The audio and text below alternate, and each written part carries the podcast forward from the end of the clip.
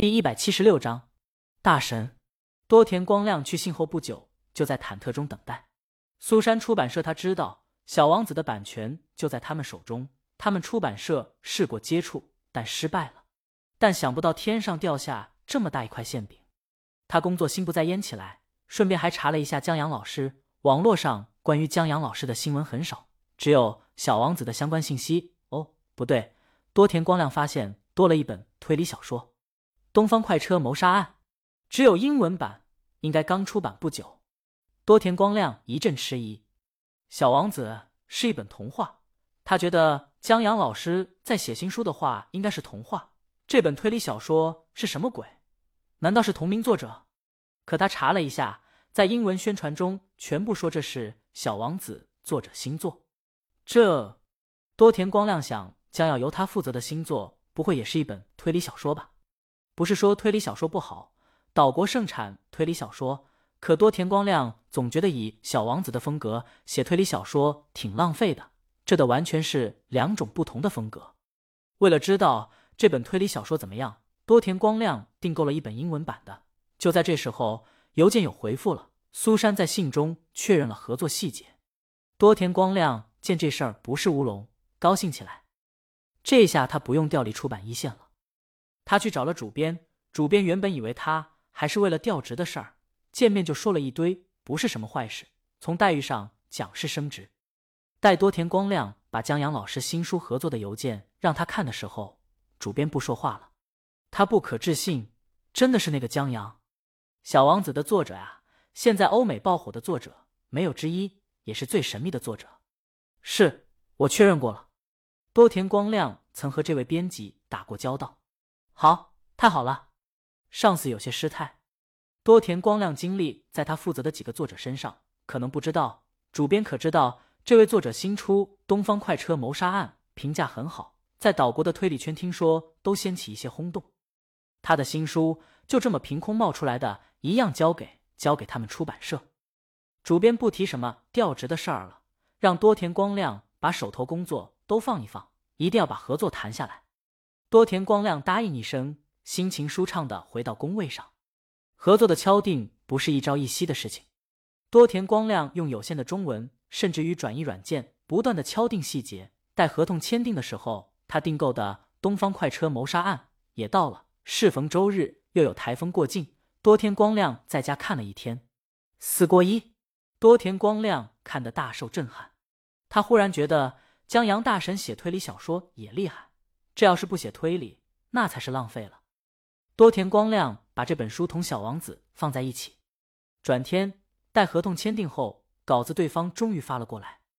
多田光亮原本以为这会是一本推理，毕竟《小王子》作为一本童话已是巅峰，江阳推理写的也不错，总不能再跨界吧。然后他看着《解忧杂货店》就懵了，这算奇幻？反正又跨界了。至于书的质量，多田光亮直接看一哭了，这太牛掰了！这要不是因为中文，他甚至以为是岛国人写的小说。这里面的风土人情、杂货店、关于浪史和解忧在日文中同音等等，他觉得这得是很了解岛国人才写得出来的书。他现在对江阳这位素未谋面的大神佩服的五体投地。这是他头一个觉得是不能用标签去定义的作者，这是真正的天才。唯一让他不懂的是。披头士乐队是哪支乐队？什么时候到岛国？然后引起那么大轰动的？当他把这个疑惑的用非常虔诚的心去咨询的时候，苏珊那边给了他一份披头士乐队的相关介绍。这介绍是苏珊当初找江阳问的，他觉得就算是杜撰，那也得有介绍吧，不然太突兀了。然后江阳就给了苏珊了一个百科介绍。多田光亮看了这介绍的生平以后。直呼纳尼，这就为了这么一本书，杜撰出了一支乐队。这支乐队还写的还挺煞有介事和传奇，就好像真实存在过一样。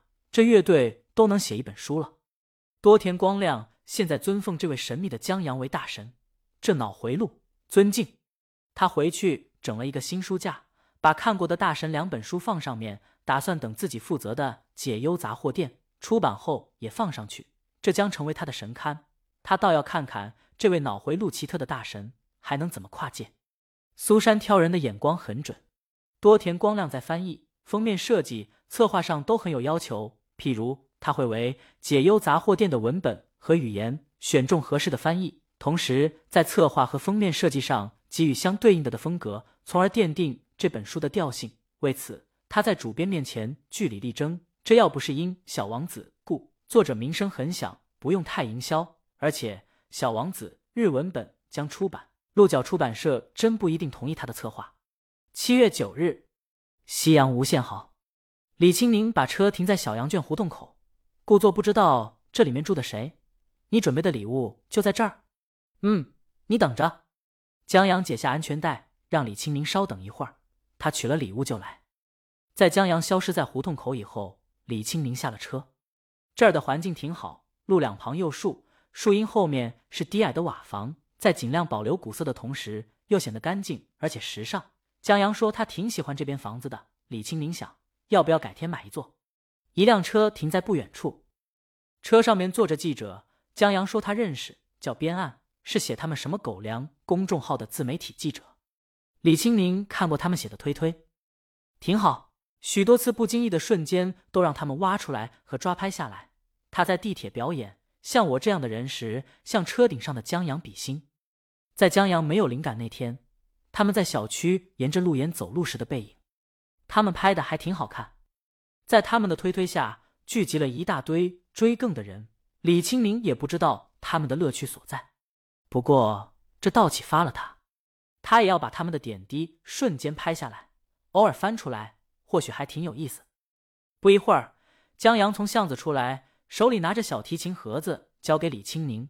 李清宁用出了毕生演技，睁大了双眼，这是什么礼物？江阳等不到晚上了，你自己看。李清宁把包装打开，在看到小提琴的时候，他的眼前一亮。